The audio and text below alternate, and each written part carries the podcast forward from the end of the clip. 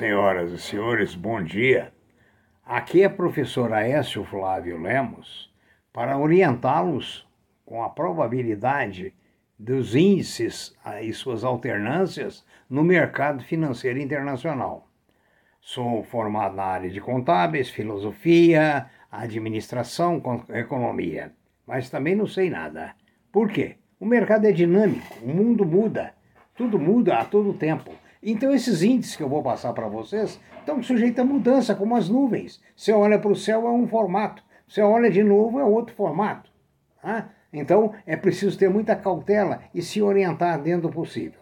A Ásia terminou o pregão agora há pouco com posições mistas, países alta e baixa.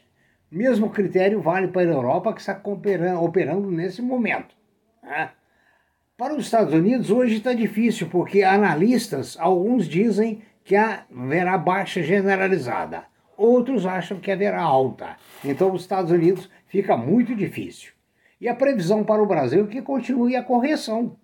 Né? Por que a correção? Porque o Brasil subiu muito. Né? O dólar, por exemplo, no momento opera em forte baixa, 5,34. Ele vem declinando sensivelmente. Os motivos ainda não estão claros. Os analistas não sabem por que, que está ocorrendo, embora tenha analista que julga que o preço correto do dólar em relação ao real é abaixo de cinco reais. Veremos. O petróleo opera em forte alta, 68,29. O ouro no momento está operando a 1,774 e sem tendência definida.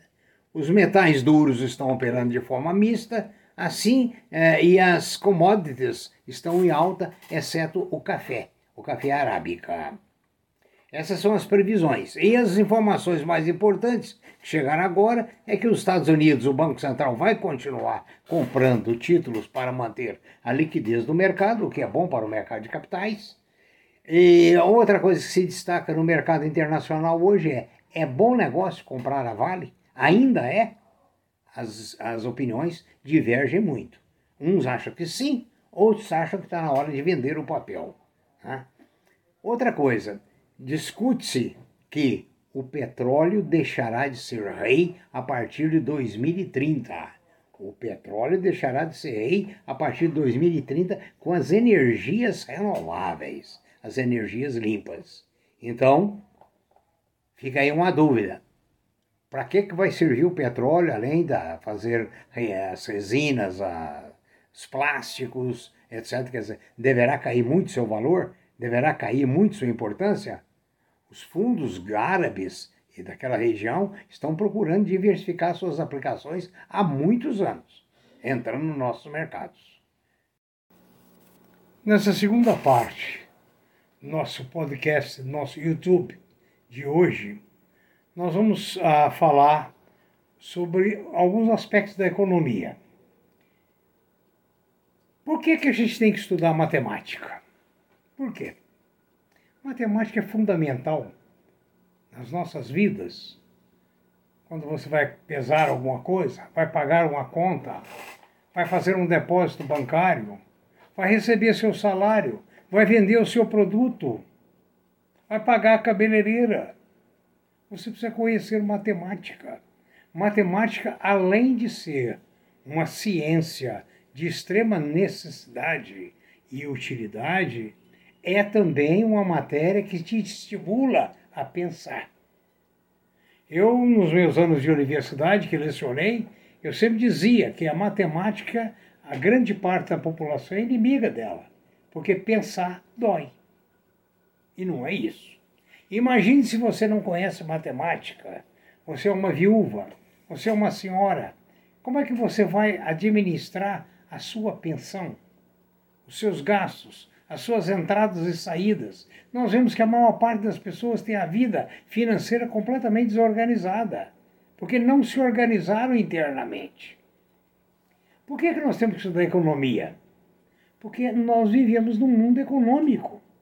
Você tem que substituir um artigo tal no almoço pelo artigo tal, porque o artigo tal é mais barato que o outro. Você tem que colocá-lo dentro do seu orçamento. Ah, por que, que você tem que economizar? Eu tenho que pagar o meu plano de saúde. Eu tenho que pagar a mensalidade das escolas dos filhos. Ah, mas eu posso pagar qualquer escola? Não. Eu tenho que colocar meus filhos numa escola que esteja dentro do meu orçamento. Daí existe uma ciência chamada a economia doméstica, economia profissional, economia da bolsa de valores, economia em tudo, em tudo. E vem outra pergunta: por que precisamos aprender a ler? A maioria das pessoas não sabe ler. Na universidade. Na universidade. Eu trabalhei numa grande, uma mega universidade por mais de 20 anos, ou por próximo 20 anos, e a maioria não entendia o que lia. Como é que você vai assinar um contrato? Como é que você vai alugar uma casa?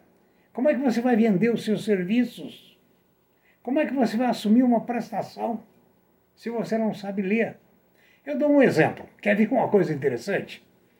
Tem uma firma, que eu não vou citar o nome, é, mandou uma fatura para uma pessoa do meu relacionamento que ela teria que pagar naquele mês 351 reais aproximadamente. Aí vem embaixo no cartão, não pague os 351, pague apenas 10 reais e pague 30 prestações de 30 reais e tantos centavos. Ora, todo mundo é tentado a não pagar os 300, pagar só 10 e poder gastar o restante. Até porque o restante você só vai pagar 30 por mês. Agora, quando você multiplica o número de prestações por 30, como eu fiz, e soma com 10 reais, uma dívida de 361, você paga por ela 965 reais. Quantas vezes uma pessoa vai te falar, olha aqui, ó, sem juros é em três vezes, mas em seis vezes tem uma taxa de juros. Você está pagando aquele juro sobre, inclusive, o que você já pagou, a sua entrada. Faça a conta. Então, é por isso que você tem que é, entender o que você lê e saber fazer cálculo. A maioria das pessoas com quem eu convivi e convivo não sabem fazer cálculo, não entendem de economia doméstica precisamos também de economia, de saber os princípios do direito. Como é que nós vamos trabalhar sem conhecer os princípios? Imagine um vereador que não conhece matemática, não sabe ler, não entende de economia, não entende de direito. O que, que ele vai fazer? Nada, como sempre, eles não fazem.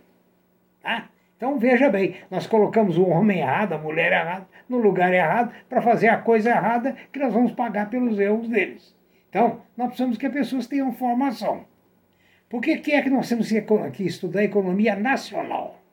Porque a economia nacional é onde nós vivemos, é o nosso ambiente.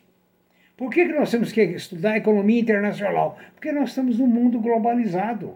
O mundo é uma aldeia hoje. Nós temos que conhecer, saber o que está do lado de lá, do lado de cá, no meio, no centro. Né? A, a, eu, por exemplo, criei meus filhos numa verdadeira, no melhor país do mundo, na Austrália.